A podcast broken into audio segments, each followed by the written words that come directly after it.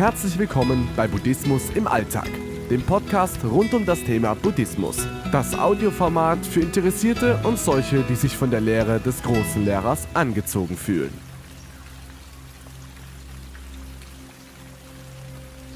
Glaube ohne Gott. Buddhismus ist die Lehre des erleuchteten Buddhas. Seine Philosophie liegt voll im Trend.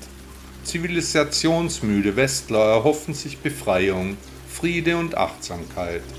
Aber ohne die Essenz der Worte des Lehrers aller Lehrer bleibt nur die Buddha-Statue als Dekorationsobjekt. Immer mehr Europäer bekennen sich zum Buddhismus. Besonders als Zweitreligion kommt die Philosophie des indischen Prinzen immer mehr zur Geltung.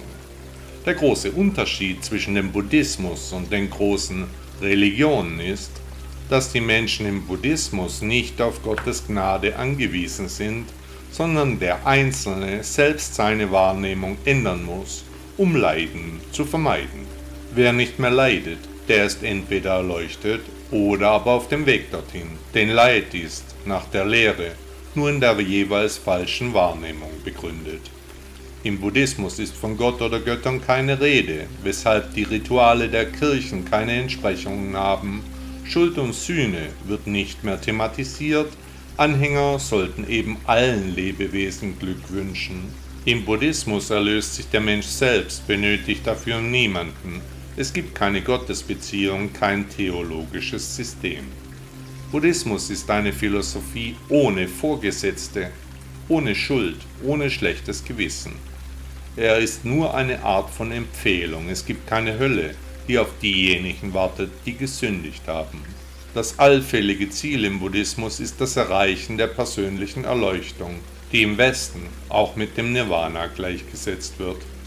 Kern der buddhistischen Lehre sind die vier edlen Wahrheiten, die als Anleitungen zur Handlung zu verstehen sind, etwas ähnlich den zehn Geboten, aber als Ziel die Vermeidung und das Erlöschen des Leides haben, die in den menschlichen Verhaltensweisen wie Gier, Hass und Verblendung ihren Ursprung haben.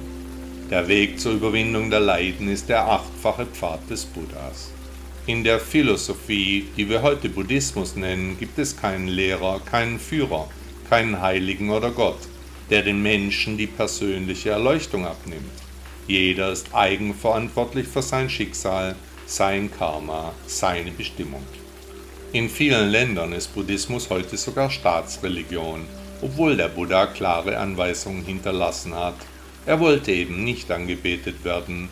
Über die Jahrhunderte war seine Lehre aber starken Veränderungen ausgesetzt. Gläubige wollten sich an etwas festhalten. Der Bedarf an Bildnissen und Statuen zur mentalen Stimulation wurde immer größer, so dass in Tempeln und Klöstern dieser Teil beständig wuchs.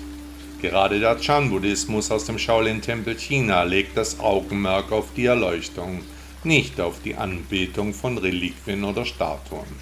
Als Erlösungsweg durch die persönliche Erleuchtung steht die Lehre des Lehrers aller Lehrer jedem Suchenden offen. Du weißt ja, der Weg ist das Ziel. Buddha sagte einmal, im Erlösten ruht die Erlösung.